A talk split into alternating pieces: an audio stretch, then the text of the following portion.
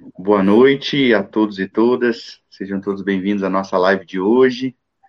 Desde o início da quarentena, todos os dias às 19 horas, estamos conectados, em primeiro lugar, para estarmos juntos como igreja, como corpo de Jesus, e também aproveitando esse tempo para refletirmos um pouco sobre o nosso próprio coração. A gente está com o Thales, mais uma vez. Dá uma boa noite aí, Thales. Boa noite a todos. E a gente está com o pastor Carlinhos Queiroz. Boa noite, pastor. Dá uma boa noite para a turma aí. Poxa, boa noite aí para todos e todas. Um beijo grande aí para todo mundo. Um abraço fraterno. É, que a graça de Deus esteja abençoando a todos e a todas. E, então, o Thales vai começar preparando o nosso coração para esse tempo que a gente tem de oração e de reflexão. Queria tocar duas canções hoje é, que são significativas para mim. Ah, uma delas, as duas são de grandes compositores brasileiros que eu gosto muito, né? É, uma é do, do Gerson Borges, a outra é do Gladir é, Cabral.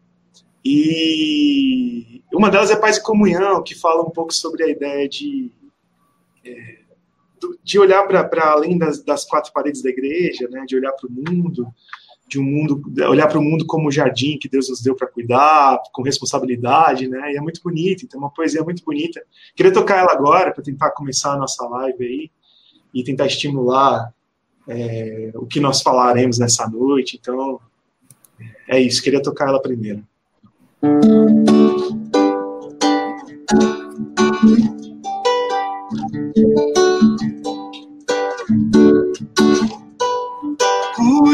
Passarinho e também da flor. Eles esperam pelo teu amor. Faz o teu lar um ninho chão, onde se plante paz e comunhão para que brote e cresça mais viva a semente, para que a gente tenha o que colher, para que o pão que venha a ser por nós assado seja sinal traçado de viver. Faz tua nova casa na varanda do velho chão.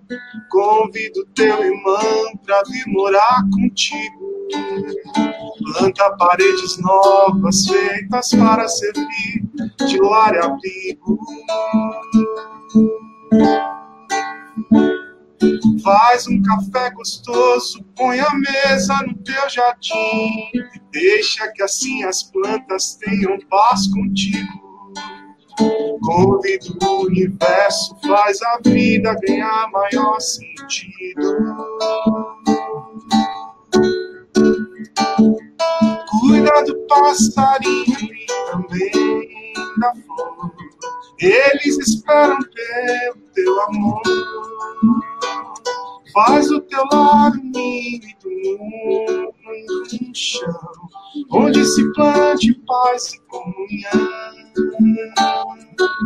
para que brote cresça mais viva a semente, para que a gente tenha o que colher, para que o pão que venha ser por nós assado seja sinal traçado de viver.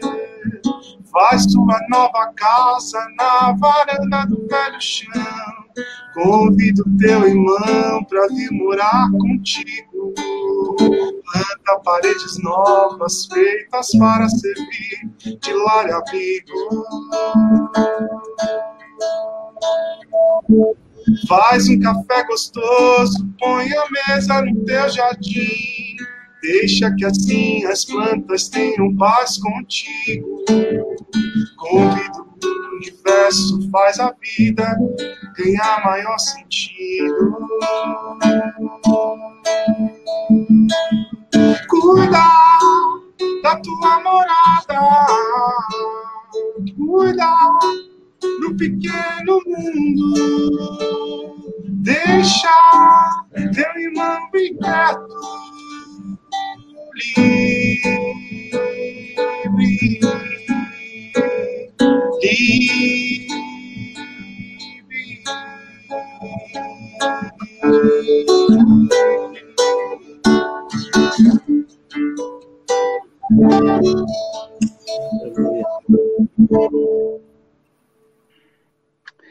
Amém. Nosso coração se une em prece nesse momento pela Dani, que perdeu sua, seu pai, sua avó nessa quarentena e alguns parentes para a Covid-19.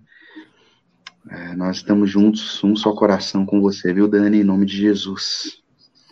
A gente também se une em prece nesse momento pelo Natan, é, filho do Guilherme, os netos do José Carlos e da Leonice, que esteve hospitalizado, bebezinho de 11 meses, precisa muito da graça do Senhor sobre ele, e que já luta pela sua vida, já fez cirurgia, nosso coração se une em prece. Nosso coração se une em prece nesse momento por todos os nossos irmãos queridos que perderam alguém na quarentena, quer seja pela Covid-19, quer seja por outros motivos que também impossibilitaram de se despedir de uma forma afetuosa dos seus familiares e que estão nesse momento em sofrimento.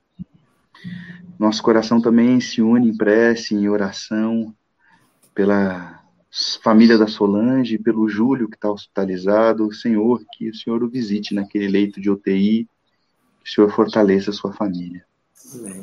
E a gente se une como igreja, corpo de Cristo, é, reunidos no seu nome. Se somos corpo, somos partes uns dos outros e a dor do nosso próximo dói no nosso próprio coração. Nosso coração se dói pelos nossos irmãos, pedindo ao Senhor que nos ajude a passar por esse tempo difícil de quarentena, de pandemia, e que, se fosse possível, Senhor, abrevie de nós esse tempo, passa de nós esse cálice. Contudo, seja feita a tua vontade, Senhor. Abençoe a todos os irmãos que estão nessa live e a todos todos quanto ainda vão assistir essa live num outro momento.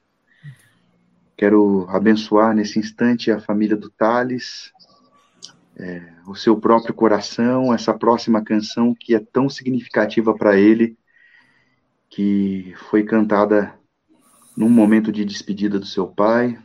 Que o Senhor é, traga paz sempre ao seu coração e consolo da parte do teu espírito.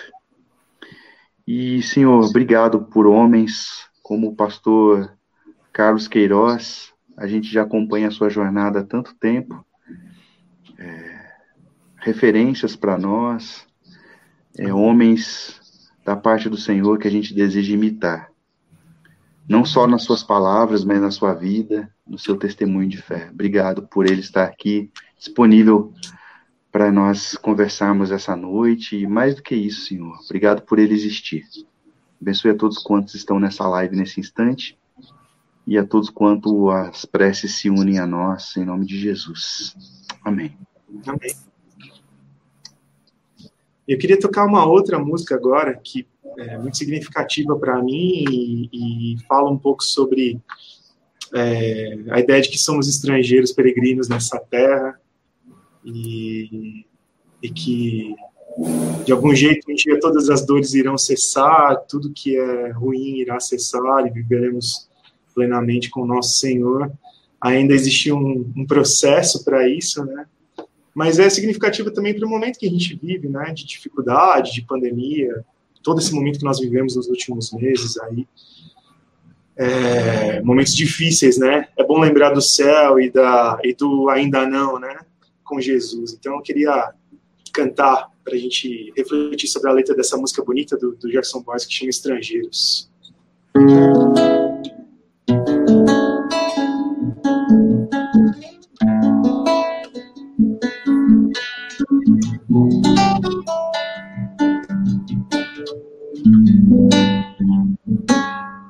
Eu queria um mundo de paz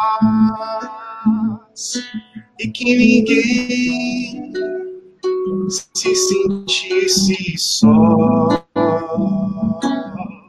Mas a coisa é bem diferente.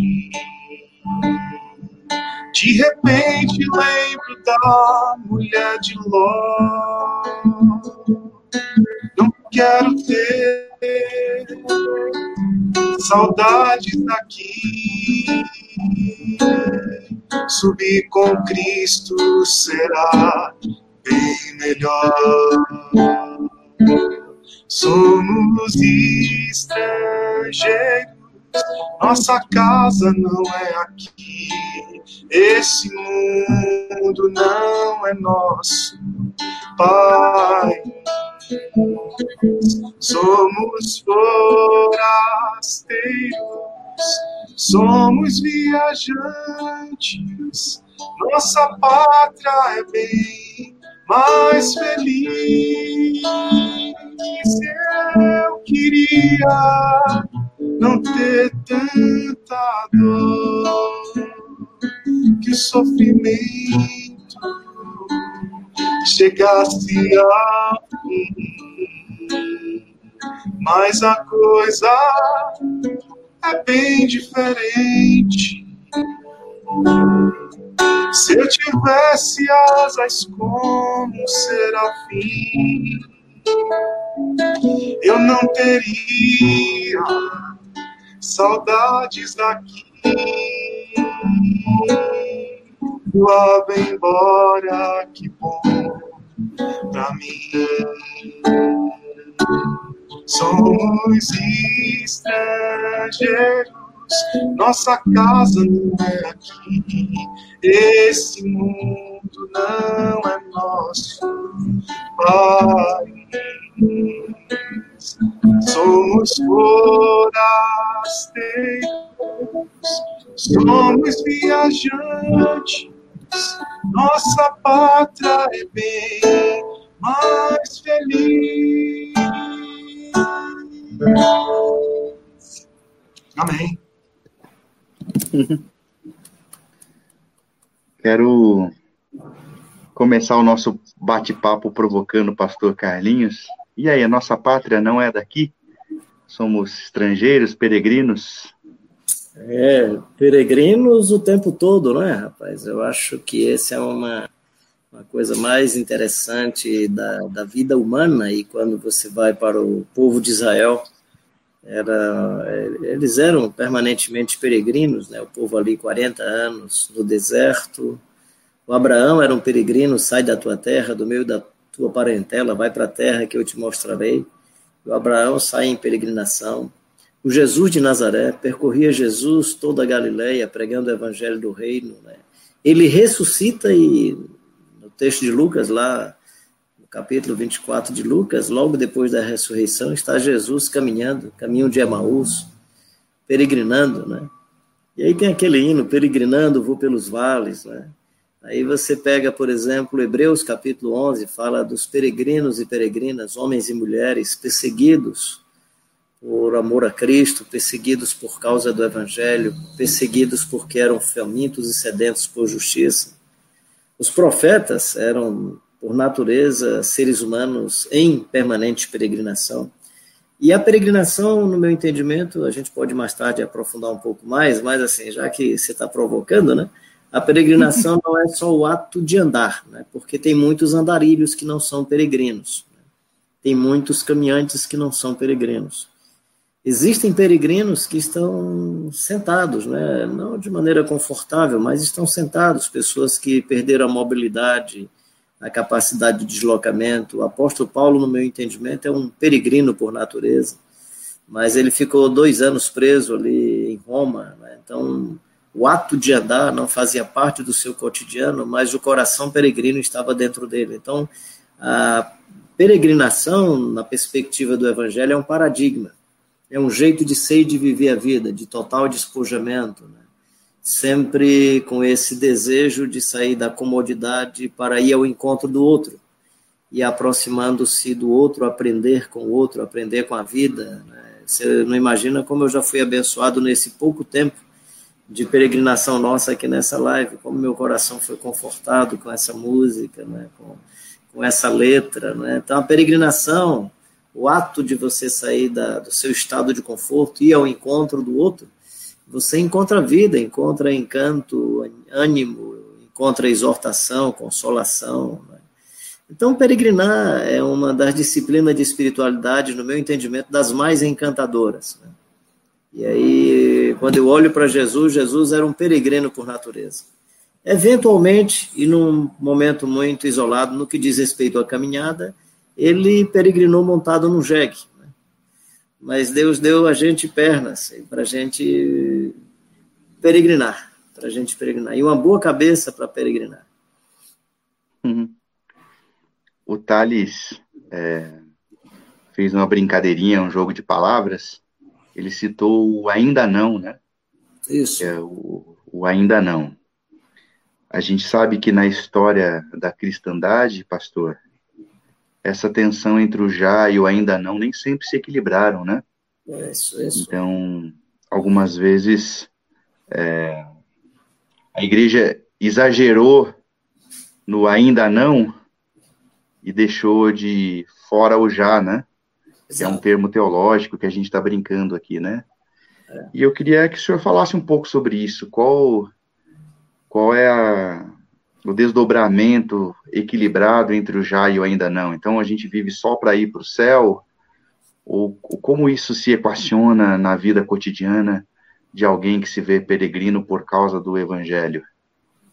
Quando a gente lê no, no Evangelho, né, Lucas vai chamar de reino de Deus, essa nova sociedade, o Mateus vai chamar de reino dos céus, provavelmente ah, o João está se referindo à mesma realidade quando ele fala de vida eterna, e a vida eterna é esta, que conheço a Ti, o único Deus verdadeiro, e a Jesus Cristo a quem Tu enviaste. Então, a nomenclatura usada pelo Mateus, que é reino de Deus, é a que eu gosto mais, a do, do, do do, do, do, Lucas, que é reino de Deus, do Mateus, reino dos céus, e João, vida eterna, falando de uma nova sociedade, né?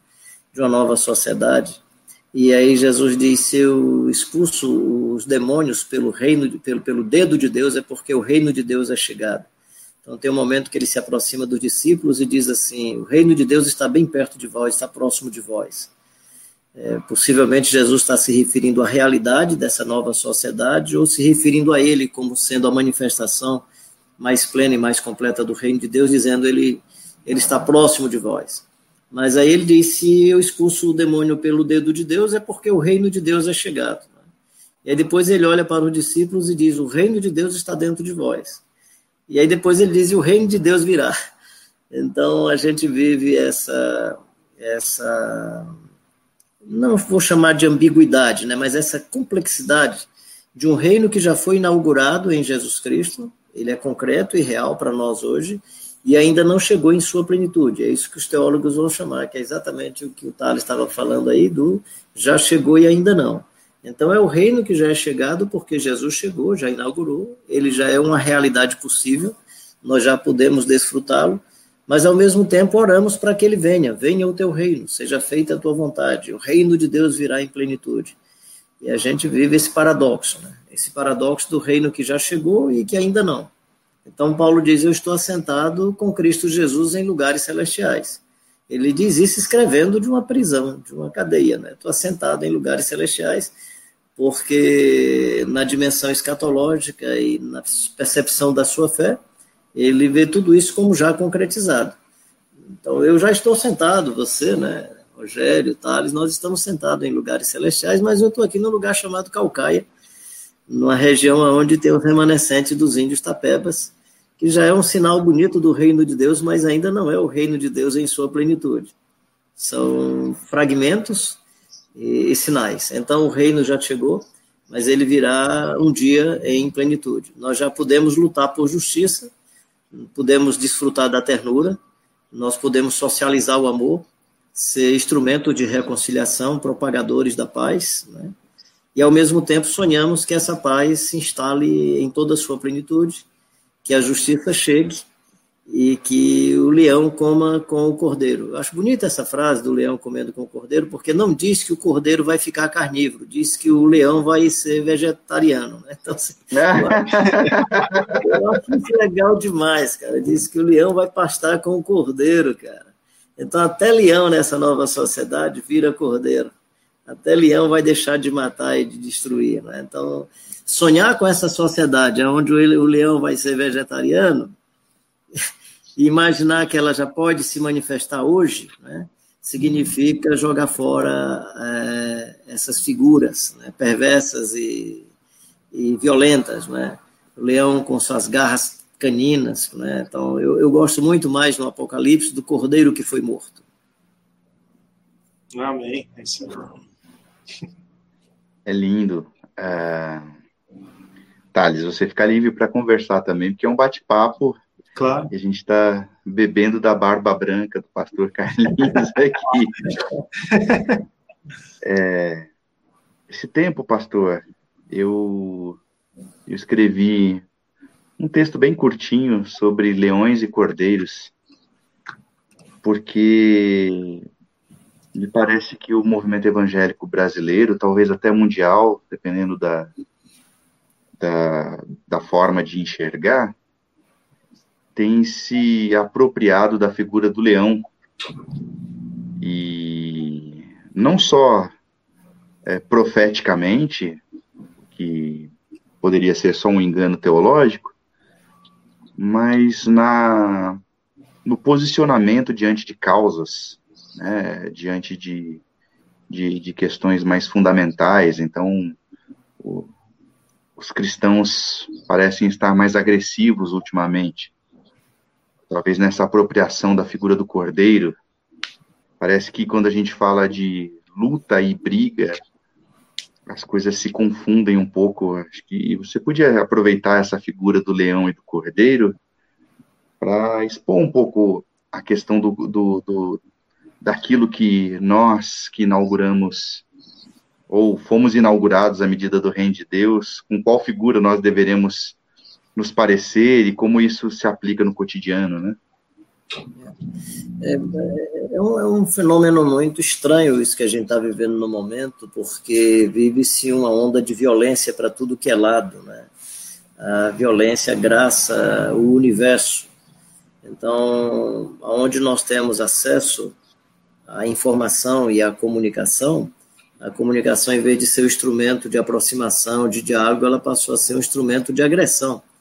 Mas é também esse instrumento de comunicação que tornou evidente o quanto que a violência é, tomou conta do mundo, tomou conta do mundo. É, violência nos esportes, violência, é, violência, por exemplo, jiu-jitsu, vi uma vez o Hélio Grace, já falecido, né, o Hélio Grace falando sobre o jiu-jitsu e chamando MMA de luta de rua, briga de rua. Né? Então você tinha uma arte interessante para se proteger, para se defender, e depois passa a ser, com todo respeito aos praticantes desse tipo de esporte, mas é um sinal de muita violência. Eu fico assim impressionado da, da agressividade. Bem, é, eu tô, estou falando isso porque eu sou muito dado ao esporte, inclusive até meus 21 anos de idade, eu não falo isso para muita gente, mas já que eu estou falando nisso, né, eu fui faixa preta de jiu-jitsu, professor de jiu-jitsu até meus 21 anos de idade, com essa cara de abestalhado, né. Olha, mas, rapaz, mas aí, olha, fomos surpreendidos novamente, hein? É, mas aproveitando exatamente para dizer que fazia com que você se tornasse um cara pacato, né? É, que diante do outro reconhecia que tinha uma arma tão poderosa e era covardia agredir a outra pessoa porque você tinha uma arma que o outro não tinha.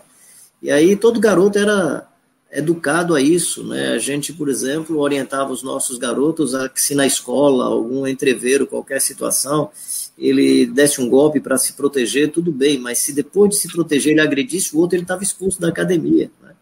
Então, assim, só para ilustrar com uma arte que é corpo a corpo, que envolve o golpe, que envolve a luta corporal, mesmo assim era construída por uma geração que respeitava o adversário, que o outro não era um inimigo para ser destruído, não era um inimigo que você precisava cuspir na cara e eu vi há poucos dias a entrevista de um desses caras, o cara dizendo, dá pelo menos boa noite, e o cara agredindo, e, ele, e o cara agredindo o tempo todo, né? Não sei se é uma montagem, acho que não. Sim, só para dizer o seguinte: se nós não tomarmos, não, não tomarmos cuidado, nós ingressamos nesse mundo da violência. Violência no trânsito, violência nos esportes, violência nas letras das músicas, peguei meus inimigos e os atravessei, posso pisar numa tropa e saltar a muralha é, você me xingou, mas agora eu estou aqui no palco, você está do outro lado, isso me dá uma vitória com sabor de açúcar, e por aí vai.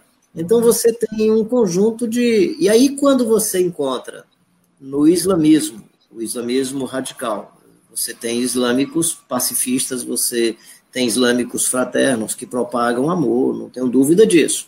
Mas é você tem segmentos dentro do islamismo, em várias outras religiões, você tem segmento de pessoas que se aproveitam, aí está o problema, se aproveitam do discurso teológico, no caso dos protestantes, do discurso bíblico aí, é, do, do Velho Testamento, e se aproveitam disso, e aí transforma a violência de maneira justificável, e como uma coisa divina. Isso é mais grave e mais sério. E aí essas figuras fluem de uma maneira muito natural, porque a violência estava no coração do camarada, né? Ele encontrou alguém vomitando a violência e ele gosta de lamber a violência, ele gosta de, de, de, de lamber o vômito da violência. E aí, quando ele encontra uma espécie de verniz sagrado da violência, isso pega muito bem. Né? Então, você vai ter, por exemplo, para escândalo, pelo menos para escândalo da minha própria geração, que nasci no mundo evangélico, e nasci numa igreja onde as pessoas, mesmo que aguerridas e com muita tenacidade, pessoas firmes, meu pai era um homem muito corajoso, né? E assim, mas eram pessoas de muita bondade, de muita ternura, de muita graciosidade, sem nenhum tipo de perversidade. Então essas figuras, elas representam muito bem, né? E aí o pessoal segue muito mais ao Davi, segue muito mais ao ao Moisés do que a Jesus. O povo evangélico brasileiro hoje conhece pouco de Jesus e pouco do seu evangelho. Não é, não é em vão, por exemplo, que você vai ver muitas igrejas evangélicas, de novo, com maior respeito e admiração que eu tenho pelo judaísmo, mas você vai ter uma cristandade se judaizando. Né? E o judaísmo que eles vão assumindo não é nem o judaísmo teológico ou doutrinário, é o da violência é, o símbolo da bandeira, né? Porque é engraçado essa coisa da bandeira. É um negócio muito engraçado. Você tem o escudo do Corinthians, o outro tem o escudo do Palmeiras, e os dois não podem se encontrar na praça. O cara veste a camisa do Flamengo, o outro veste a camisa do Vasco e não pode se encontrar na praça. O cara veste a camisa do Fortaleza, o outro a do Ceará. E porque você está com escudo diferente, eu tenho que matar você. Olha que loucura, cara. Então, essa, essa imbecilidade de, de, de, eu me identifico por uma cor e a minha cor é diferente da sua. E eu me identifico por um mastro e o meu mastro diz que eu sou mais macho e mais corajoso e mais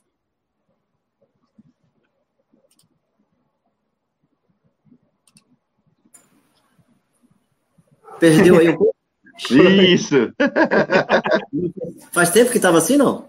Não, foi os últimos 10 segundos, foi quando eu, eu te, te cutuquei. Você estava falando, acho que do mastro do Fortaleza e do Ceará.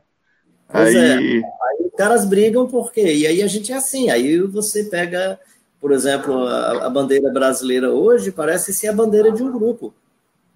Não é mais a bandeira do povo brasileiro, porque um grupo assumiu ideologicamente a bandeira como sendo os únicos defensores da bandeira brasileira. Então, é uma loucura, cara. E aí você vai ter um mundo evangélico invernizado é, de cristandade, né? invernizado de cristandade. Não estou aqui. A, minha, a minha, minha frase é muito genérica, naturalmente. Você tem muita gente séria, muita gente boa, muita gente batizada de candura, de muito amor, mas você vai ter um perfil que, para mim, é muito preocupante no momento muito preocupante. É, você tinha um catolicismo dominante, controlador, e agora você tem um protestantismo que cresceu e passa a ser uma das religiões também dominadoras e controladoras.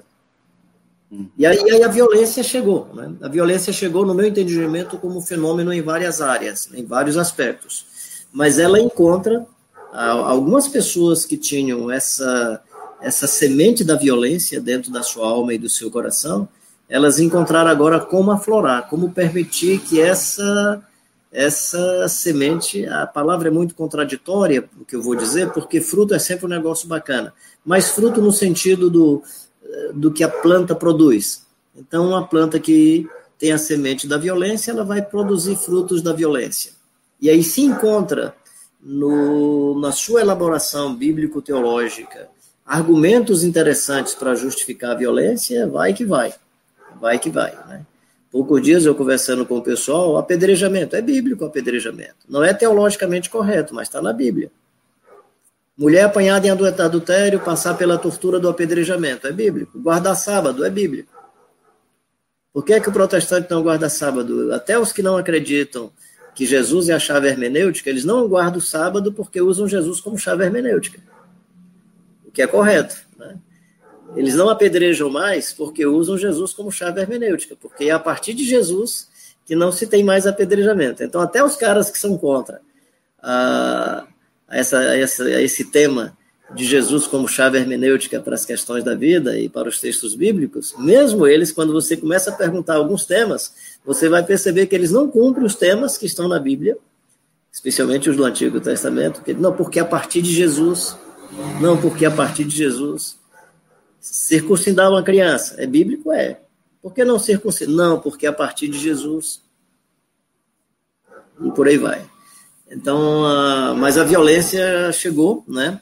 Uh, eu lamento profundamente quando eu vejo pessoas perversas e pessoas com índole de maldade vomitando violência, e aí encontro líderes que eu conheço lambendo o vômito do cara.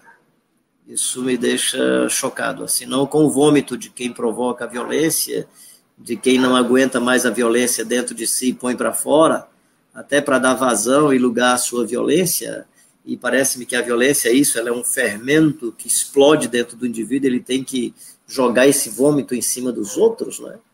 E aí, enquanto você sente o mau cheiro desse vômito, quando você sente asco desse vômito, eu percebo que alguns estão lambendo, estão gostando, né? O cara vomita e deixa ele exposto na calçada e o outro tá lá passando a língua. E quando você olha, caramba, o cara que está passando a língua eu conheço, cara, ele usa o púlpito eu já vi esse cara usando a Bíblia. Eu já vi esse cara falando de Jesus. Caramba, esse cara está lambendo e degustando com maior sabor e celebrando em nome da vida a violência. Então é muito, é muito preocupante. Esse é o momento, no meu entendimento, dos grandes temas do momento assim preocupantes. Esse é o que eu acho mais chocante. É... A gente quero... falou sobre a inauguração Oi, pode falar, pastor.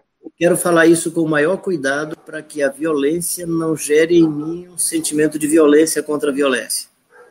É como a história do diabo. Eu não quero odiar o diabo, porque no momento que eu odiar o diabo, eu aprendi a odiar. E o que o diabo quer é que você odeie.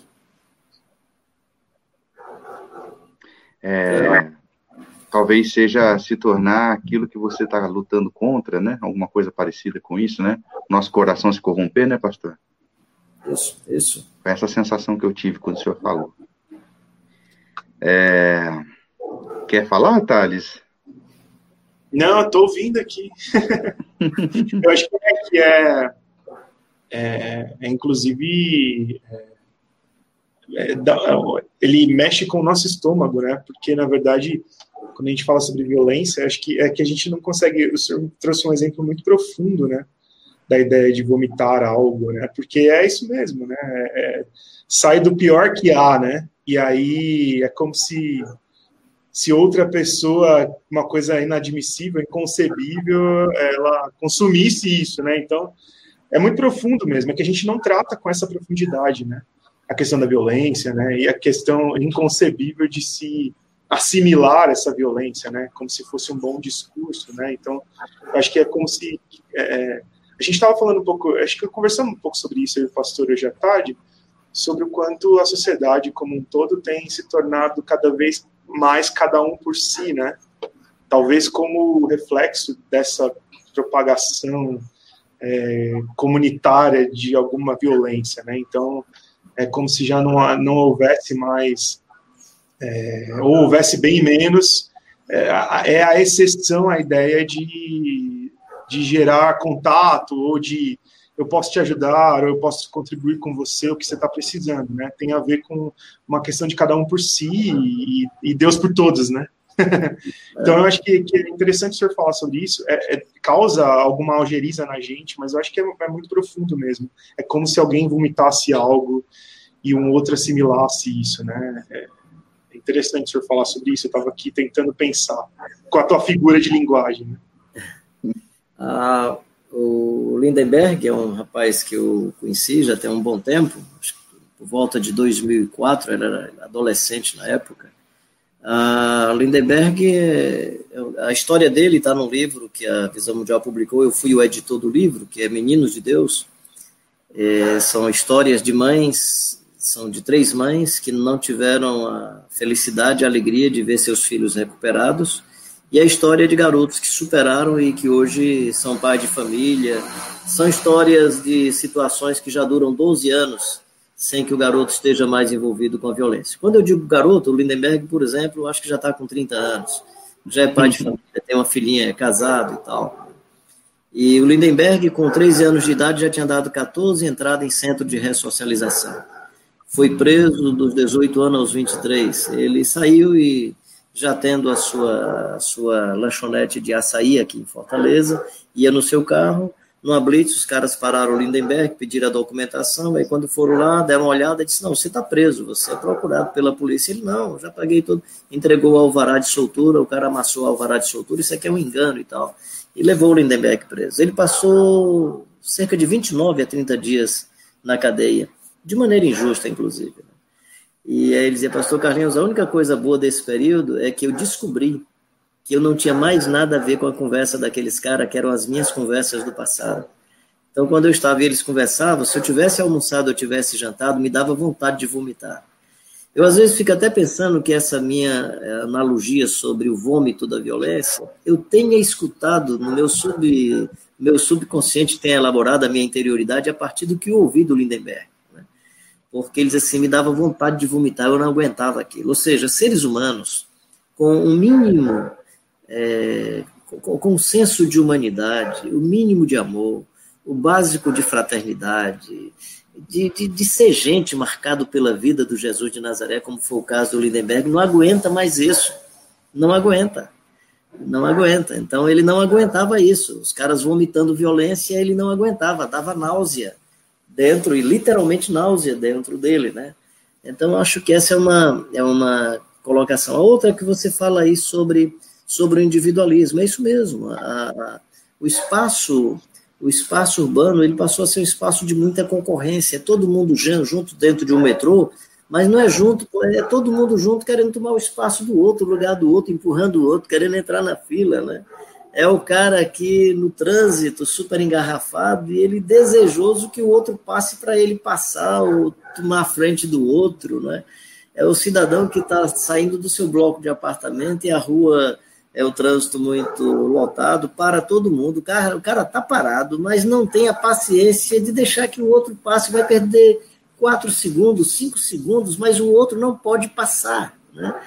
E aí você olha para esse individualismo todo, né? Você chega nas escolas, eu, por exemplo, eu sou da época, eu gostava muito de matemática, de querer ensinar matemática aos meus colegas, que eles aprendessem.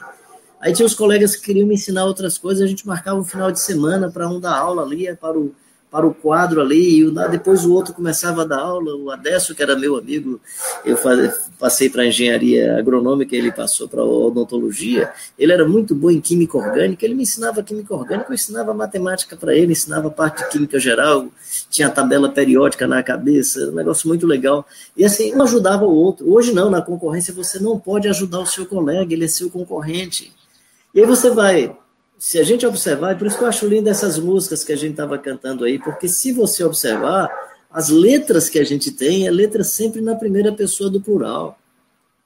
E se fosse só letra na primeira pessoa do plural, por exemplo, você tem uma letra que eu acho interessantíssima, é nada contra esse tipo de coisa, mas assim, não pede um som de perdão, um som de amor, um som de misericórdia, um som de bondade, um som de pacificação, é um som de conquista, né? São de multiplicação, não é de divisão, de divisão no sentido de socializar os bens, de doar os bens. Né? Eu quero que os meus bens sejam multiplicados. E aí, para seus bens serem multiplicados, basta ser um bom empreendedor. Um ateísta empreendedor vai ganhar dinheiro e vai ter os bens multiplicados. Não tem problema.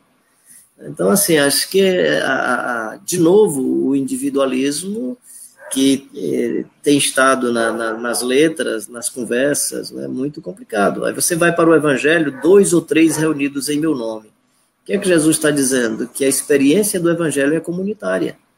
Jesus não está dizendo se tiver dois ou três, ele chega. O que ele está dizendo é que onde ele chega tem dois ou três. Que onde ele chega, o ambiente fica um ambiente de amor. E aí, para ter amor, tem que ter gente, para um amar o outro, né? E aí a oração é Pai Nosso, Pão Nosso, nossas ofensas, nossas dívidas ou ofensas, depende de quem está falando, né? Se é, o, se é o Mateus, que é cobrador de imposto, é nossas dívidas. Se é o Lucas, que é médico, é nossas ofensas, né? Seja como for, você tem toda uma primeira pessoa do plural o tempo todo, né? É, não tenho toda a segurança sobre isso, mas até a ideia do Espírito Santo vir e habitar e habitará em vós. É sempre numa perspectiva plural. Os dons e os ministérios estão com todos e todas, para que haja edificação do corpo de Cristo. É, Paulo Júnior, né, meu amigão da Igreja Sal da Terra, fala um pouco sobre isso com mais clareza do que o que eu falo, a ideia de que o Espírito Santo é sempre uma manifestação na comunidade, não no indivíduo. Né? E eu estou quase acreditando nessa teologia dele. É, o senhor escreveu um livro belíssimo e a gente teve o prazer de estudar mais de um semestre aqui na nossa escola dominical, todas as salas, os adultos, os jovens, que fala um pouco sobre a chegada do Reino de Deus, fala um pouco sobre a plataforma ética do Reino de Deus, Sermão da Montanha, ser é o bastante.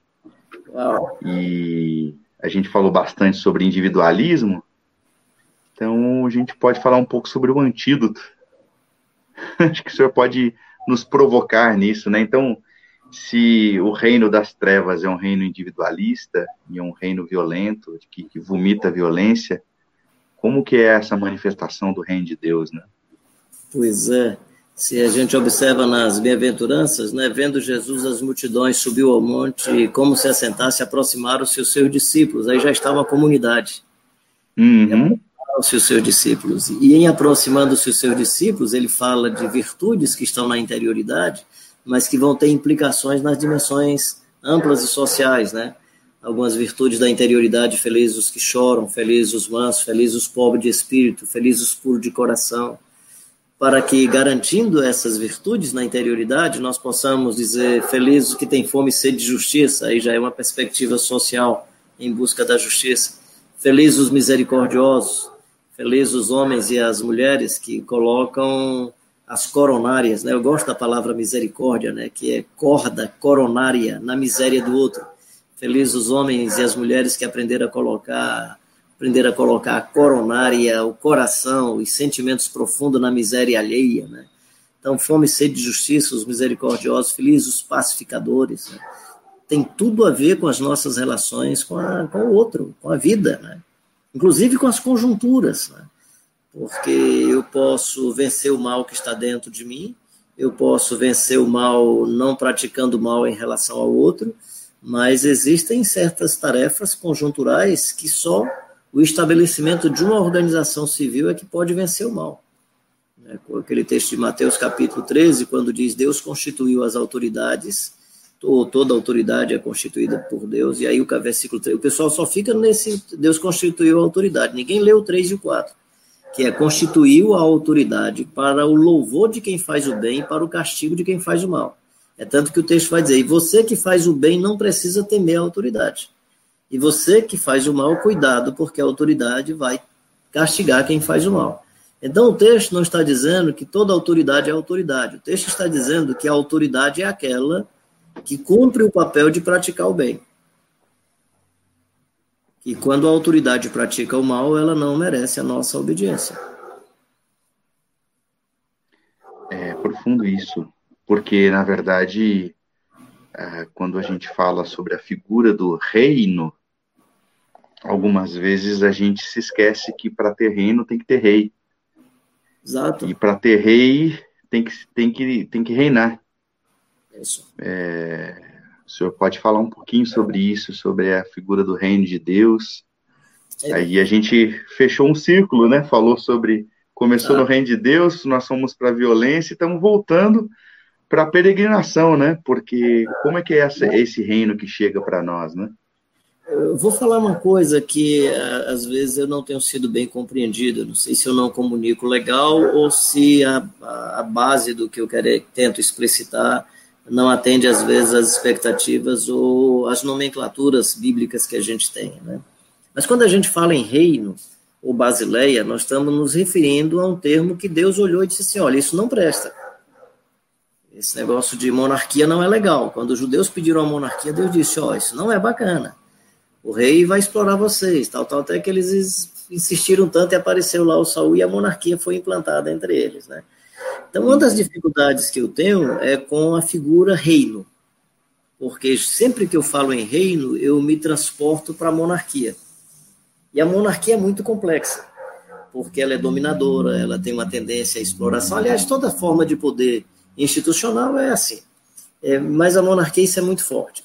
Para a gente entender essa nova sociedade que é apresentada por Jesus e é muito visível na primeira geração de discípulos e nos ensinos de Jesus, para a gente compreender essa nova sociedade, a gente tem que desconstruir a figura do rei para a gente perceber quem é o Jesus.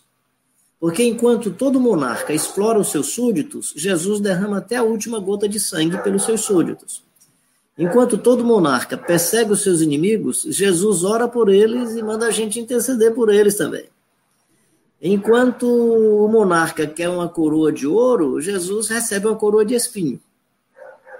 E eu, assim, o texto não diz, né, mas essa é uma das figuras mais encantadoras que eu acho. Quando eu imagino assim, quando eu, eu, eu fico olhando aquela cena, o Pilatos julgando Jesus, né?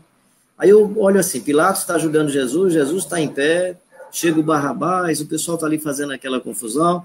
Aí eu me transporto para os cultos, onde eu sempre assisto, onde eu estou no ambiente de culto. Quando eu estou no culto e o pessoal cantando, e eu olho para esse cenário, escuto o pessoal cantando, se eu decodificar bem a letra do que está sendo cantado, eu presumo que o pessoal está cantando mais para o Pilatos do que para Jesus.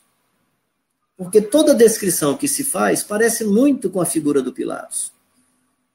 A coroa é igual a do Pilatos, o trono parece com Pilatos, tem tudo a ver com Pilatos. É tanto que eu acho que se tivessem colocado a coroa de Pilatos na cabeça de Jesus, acho que Jesus tinha ficado numa frustração, ou talvez até tira esse negócio de cima de mim. Esse corpo, essa, esse negócio não pertence a esse corpo, né? Então, quando colocaram a coroa de espinho, eu assim, fico numa imaginação que o Jesus de Nazaré dentro dele, cara, os caras sem querer acertar a coroa que eu queria, gente. Que legal, era essa.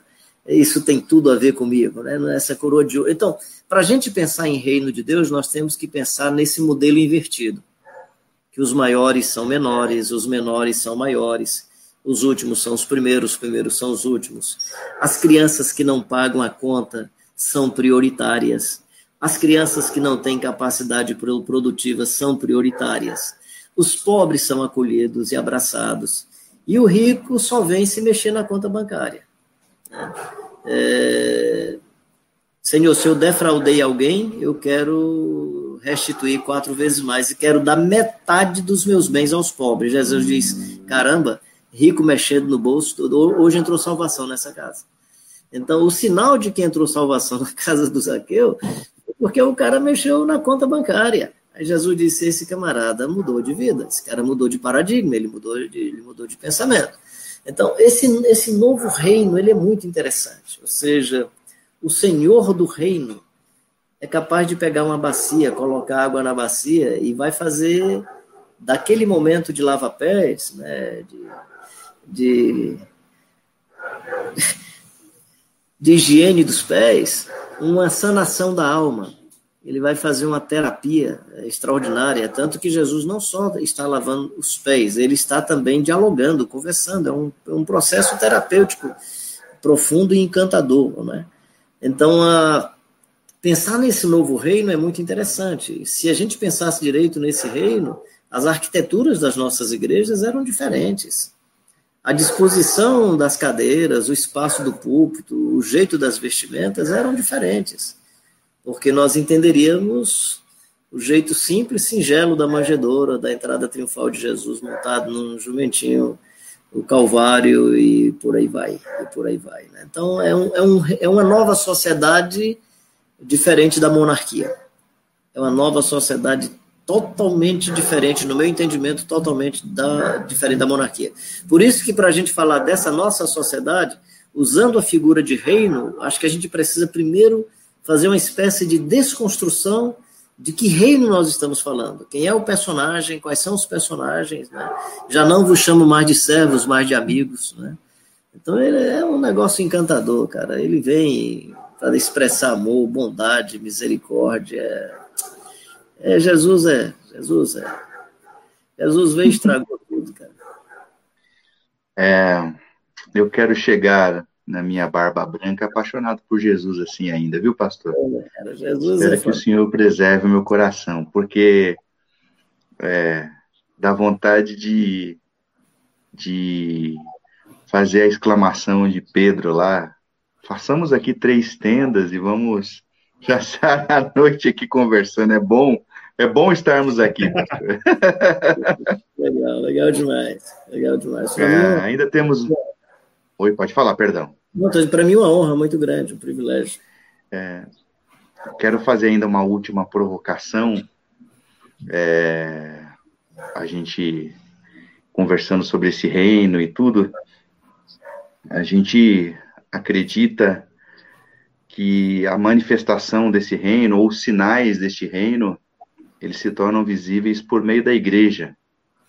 Mas talvez igreja seja também um, substantivo que a gente precise retrabalhar, né? Que igreja que é? Que igreja que é a manifestação do reino? Então, eu queria que o senhor falasse um pouco sobre isso. É a igreja militante, triunfante? O Senhor Jesus morreu pela instituição, o Senhor Jesus morreu pelo corpo. É, é, como são esses sinais? Acho que a, a melhor provocação dessa é o Senhor Jesus morreu por uma religião, por isso que nós somos cristãos. Eu dei uma boa provocada aí para o senhor. É. Você botou a bola no pênalti aí, vou ver se eu. Né, eu espero, espero não acertar na trave, nem jogar por cima. Chama ah, o Pelé, poxa. É, pois é. ah, acho que é uma, uma coisa muito, muito assim, fascinante em Jesus e no seu evangelho é a ideia de fermento da sociedade.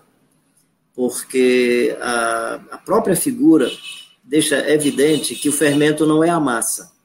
Então, eu posso estar exagerando nessa hermenêutica ou na interpretação da figura, até porque eu, eu tenho dificuldade de interpretar só a figura, porque eu posso perder a essência do que é dito anterior à figura. Mas quando Jesus diz que nós somos uma espécie de fermento das massas, e aí eu encontro outros textos para dizer a mesma coisa, que eh, o caminho é estreito, apertado, e são poucos os que passam por ele.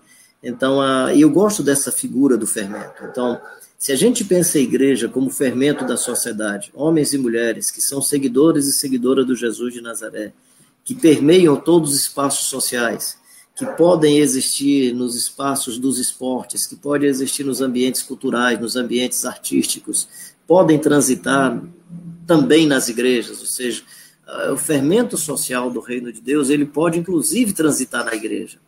Ele pode ser uma igreja nesse sentido, né? Aliás, igreja no sentido institucional.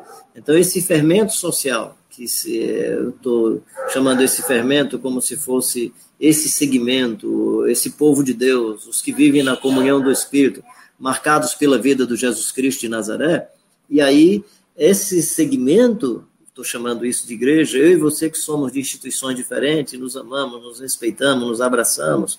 E aí, quando percebemos, nós temos vínculos do Evangelho que é como se tivéssemos construído juntos.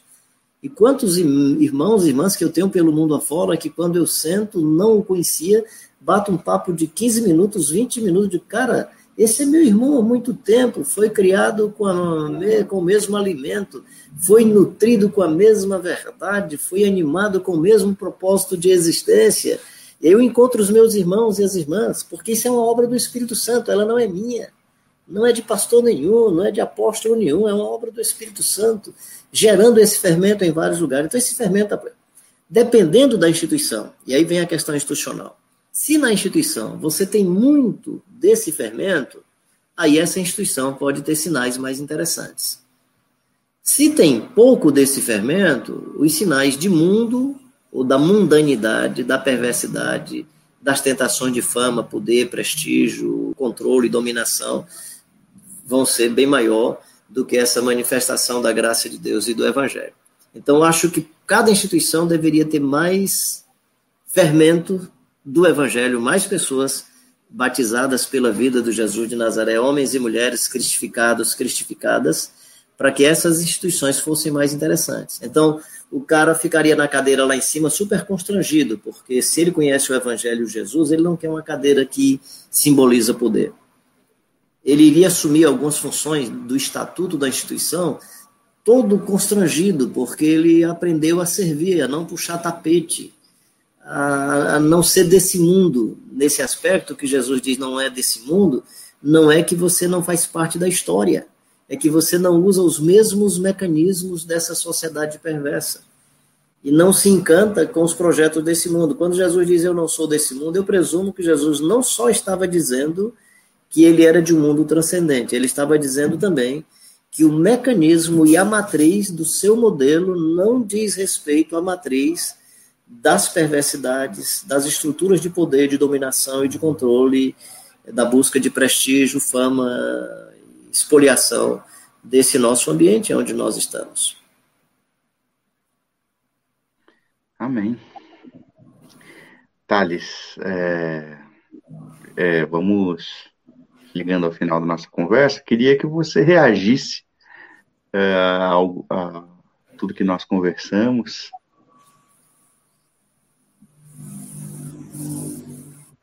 É, eu queria, na verdade, agradecer o, o Carlinhos. É, tem uma coisa interessante dessas lives, né? Tem as coisas boas, as ruins, mas uma das boas é que mesmo muito distantes, né? Razoavelmente distantes, porque o Brasil é um país continental, né? E aí a gente consegue mesmo assim estar tá conversando junto, aqui te ouvindo. Sempre foi uma uma das nossas intenções trazê-lo aqui, mas sempre era difícil, né, por causa da logística. Então é muito legal te ter aqui. Ah, é, queria dizer é, mais uma vez que o senhor é uma referência para nós. É muito bom te ouvir, conversar. Eu acho que tem uma coisa interessante que me inspira, que é eu sei que a gente está rasgando cedo aqui, mas, mas eu acho que é bom. mas tem uma coisa, uma coisa interessante que eu acho que inspira é, é é, é generosidade, né? É, é, é, essa ideia da gente poder trocar ideia de igual para igual, mesmo a gente sabendo que o senhor tem anos aí na frente, o senhor já viveu tanta coisa. Eu acho que isso é obra do Espírito e isso é inspiração para nós, para que a gente continue caminhando é, com, esse, com essa possibilidade de, de, de humildade, de generosidade. É, queria só dizer isso para o senhor, que eu acho que, que é importante para a gente. E eu acho que essa reflexão é muito pertinente.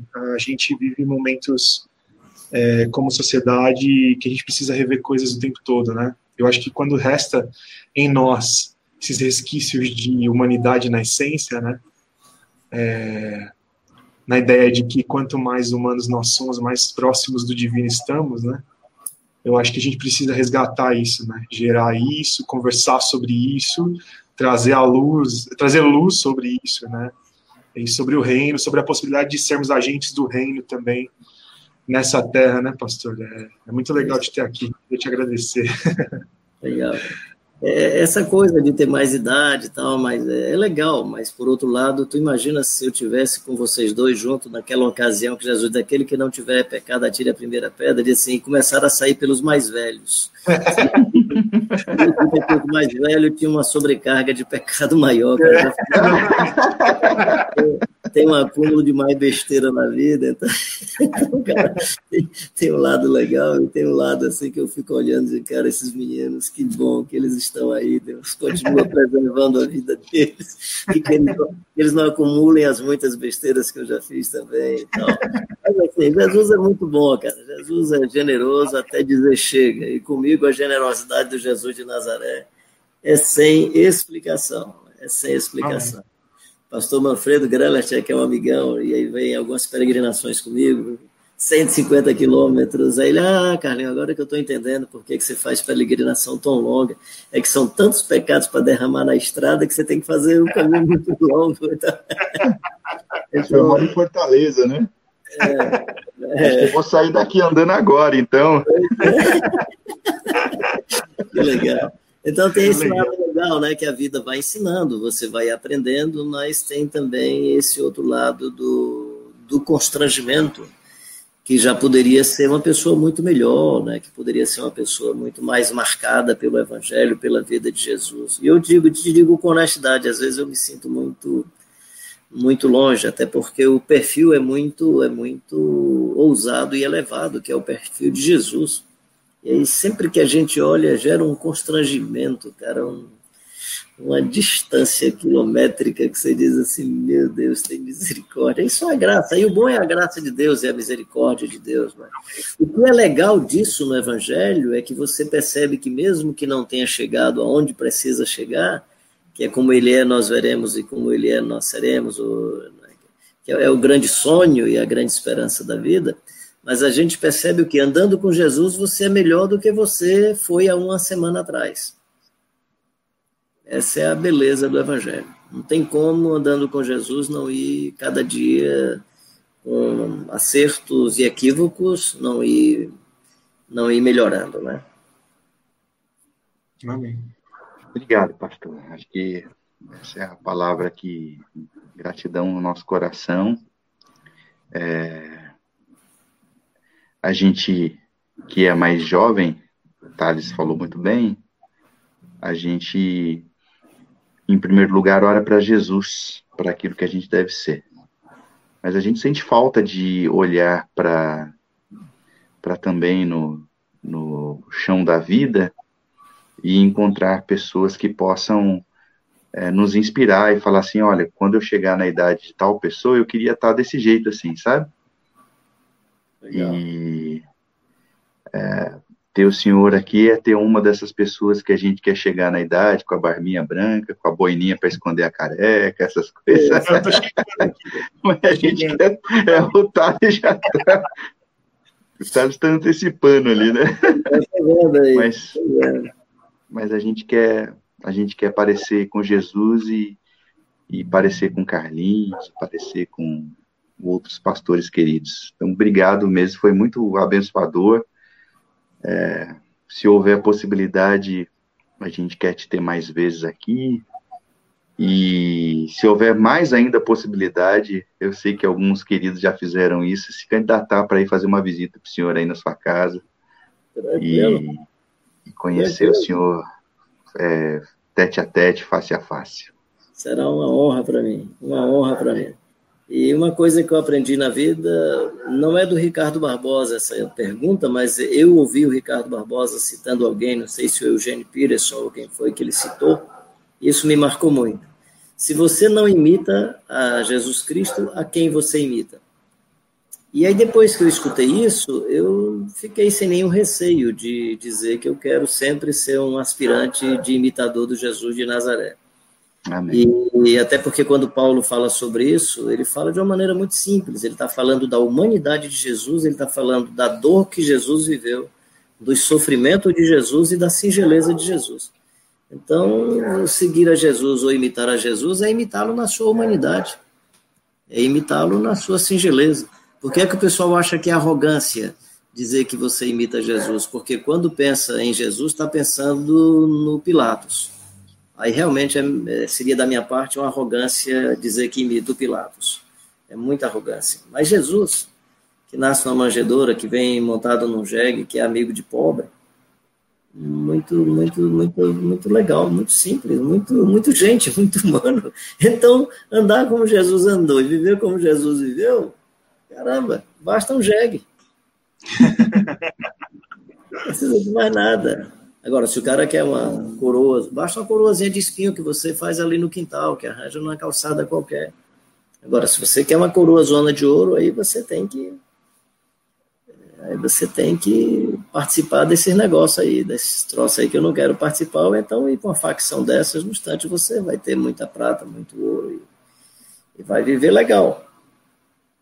E vai pegar os inimigos e atravessá-los. E, e, e, vai, e, vai, ser o cara. Obrigado. Legal. Obrigado, foi lindo. Eu que agradeço a vocês aí a chance, o privilégio. É muito legal, ainda em vida, poder conversar com essa geração que vem chegando. Obrigado. Obrigado, Thales. Um beijo. Obrigado, pastor. Obrigado a todos que ficaram com a gente até esse momento na live. E obrigado você que em outro momento não está ao vivo, mas os dons espirituais, a partilha, ela é atemporal, que chegue também ao seu coração e que abençoe sua vida. Um beijo para todo mundo, Deus abençoe e a gente vai encerrando por aqui. Abraço carinhoso. Até mais, gente.